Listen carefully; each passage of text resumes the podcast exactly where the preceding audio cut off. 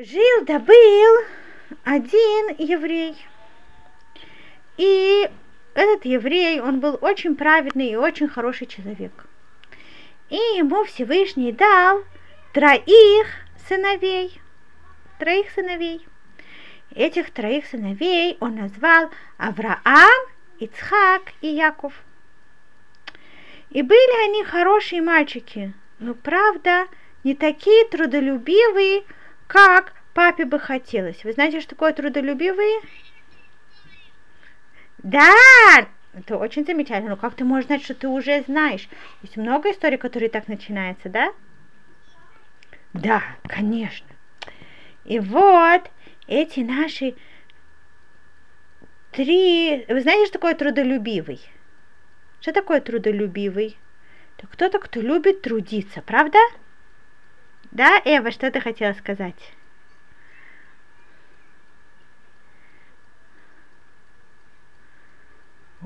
Умница. И, и, и даже не только тяжелую, а тоже простую работу любит делать.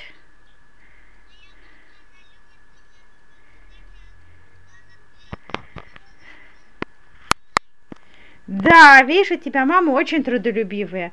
И трудолюбивые, Всевышний очень-очень любит трудолюбивых людей, которые, которые любят что-то делать, не просто так все время лежат в кровати. Да, я думаю, что вы тоже трудолюбивые. Правда, вы не любите просто так лежать в кровати, вы любите что-то делать, правда? Да? Так это очень хорошо. Это замечательно. Так с Божьей помощью ты вырастешь, ты сможешь много-много еще хорошего делать в этом мире, много мецвод и и, и наверняка ты сможешь делать, добиться очень-очень хороших достижений во всем. Так вот, папа чуть-чуть переживал, что его мальчики не такие трудолюбивые. И был у этого папы большой-большой красивый сад. И в этом саду росло много-много плодовых деревьев. Они не были богатые, они были нормальные. У них был сад, и в этом саду было много-много деревьев.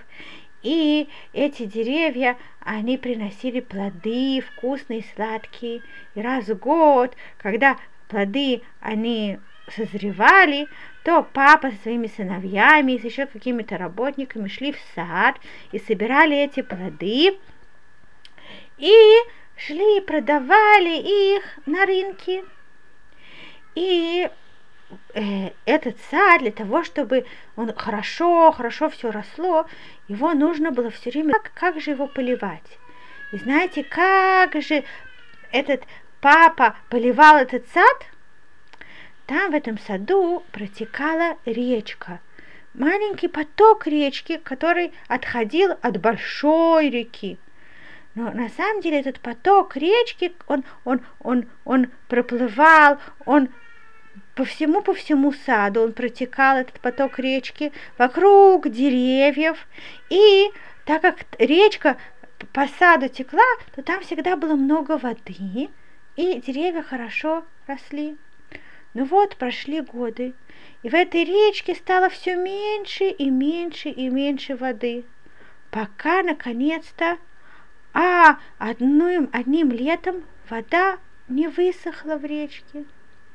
И тогда, на следующий, и тогда все это лето папа этих мальчиков, он решил, что нужно в этой речке прокопать ее, чтобы ее дно было глубже. Если дно будет глубже, то вода из большой реки, она зайдет в эту речку, и речка опять наполнится водой. И он начал копать, копать, дно, копать на дне этой реки, чтобы она была глубже и глубже, она была сухая. И так по чуть-чуть, она глубже и шире, и длинней. И когда наступила зима, пошли дожди, и большая река, которая текла, она заполнилась все больше и больше водой, то и эта речка, которую папа прокопал более глубоко, она наполнилась водой. Она наполнилась водой, и в течение всей зимы в этой речке была вода, и тоже весной там была вода, и к лету, когда деревья уже дали плоды, то папа увидел, что на них очень-очень много плодов. Он собрал, собрал плоды, и он часть они кушали, а большую часть он продал, он получил много денег. И он понял, что это то, что нужно делать, это то, что очень важно делать. Летом опять вода в речке высохла, и папа опять копал, чтобы она была глубже.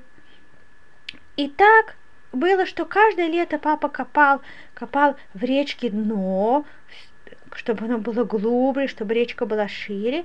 И каждую зиму речка наполнялась заново водой до весны и орошала его сад, поливала сад. Понимаете? И вот так они и делали, пока папа он не стал уже очень-очень-очень старенький. И вот он был уже очень-очень старенький, и пришло его время, что его душа должна покинуть его тело и подняться ко Всевышнему. Когда он почувствовал, что он совсем-совсем уже скоро умрет, он позвал своих мальчиков Авраама, Ицхака и Якова и сказал им, дети мои дорогие, вы знаете, что пришло мое время подниматься ко Всевышнему. И он сказал Шма Исраэль, и он сказал, веду это молитва, которую говорят, когда чувствуют, что нужно, что душа должна подняться. И потом он сказал своим мальчикам, дети мои, я хочу вам сказать один секрет. Вы знаете, что у нас в семье есть клад. Знаете, что такое клад? Знаете, что такое клад? Это много-много драгоценностей каких-то. Клад, очень-очень-очень драгоценный клад. И я его закопал на дне, на дне речки, которая протекает по нашему саду. Сыновья были так удивлены. У них есть клад, и папа его закопал. Как это так? Они никогда не слышали об этом кладе. Они хотели спросить папу, ну где, где на дне речки? Но не успели они его спросить, и папа умер, его душа поднялась ко Всевышнему. Э, Авраам, Ицхак и Яков были очень-очень грустные, они учили своего папу. И они его похоронили, и сидели Шива, это неделя траурная. И после того, как они его похоронили, они начали думать про то, что ведь папа не просто так рассказал им про этот клад. Они должны постараться его найти. Они подождали, пока наступило лето, речка высохла, и они взяли лопаты и отправились к речке. И начали копать на дне речки, пытаться найти клад. Каждый из них копал в другом месте – они копали целый день, все глубже и глубже и глубже. Но так они ничего и не нашли. На следующий день они, они подумали, ну хорошо, речка, она ведь очень-очень длинная. Это может, конечно, что за первый день не найдем. Это нужно очень долго копать, чтобы прокопать все дно. На следующий день они копали в другом месте – но тоже не нашли. На третий день они копали в другом месте, тоже не нашли. И так все лето они копали и копали и копали, но так и не нашли. И вот уже наступила зима, начались дожди, они уже не могли копать. И в этом году они так много копали дно, что речка в зимой наполнилась много-много-много-много воды, много-много воды текло по ней. И эта вода, она, она орошила, она полила очень хорошо-хорошо весь сад. И они все ждали, когда будет лето, для того, чтобы они могут, могли продолжить копать в других местах, где они не так глубоко успели накопать, или еще глубже копать, чтобы они могли найти наконец-то тот клад, о котором говорил их не папа наступило лето, и они увидели, что их деревья дали много-много-много плодов, еще больше, чем во все прошлые годы. Они так обрадовались. Они собрали весь урожай, продали его, поделили все деньги поровну и увидели, что они получили много денег, они могут спокойно теперь э, э, пропитать покупать еду для всей своей семьи, и э, у них детей не будет недостатка ни в чем, будет на все хватать. И они собрались опять летом с лопатами и начали опять ходить и копать, и копать, и копать. И они копали все больше, и глубже, и шире. И думали, может быть, он где-то сбоку спрятал, э, на дне спрятал клад. И там они тоже копали, и они опять копали, целое лето они копали. Но все равно так ничего не нашли. И опять наступила зима. И опять речка заполнилась водой. И опять это было много-много-много воды, потому что речка за этот год стала еще шире, еще глубже. О, как много воды там было! И их сад дал замечательный-замечательный урожай, огромный урожай. Они уже стали богатыми за эти два года, но все равно третий год они все-таки хотели э, найти у них были жены, да, у них были жены, и да, и жены видели, что они становятся все богаче и богаче с каждым годом. Но они все-таки тоже хотели, чтобы они нашли этот клад, о котором говорил их папа. И они пришли с лопатами на третий год и опять начали копать, и копать, и копать, и копать, и копать. О, какая уже глубокая широкая речка была. Даже летом там уже начала течь вода. Такая она была глубокая и широкая. Ну и тоже на третий год они, они не нашли клад.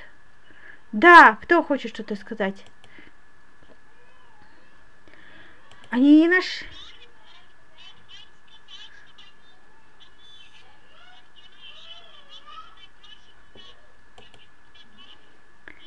Ну давай, да, Яша, Яша, давай послушаем до конца, хорошо?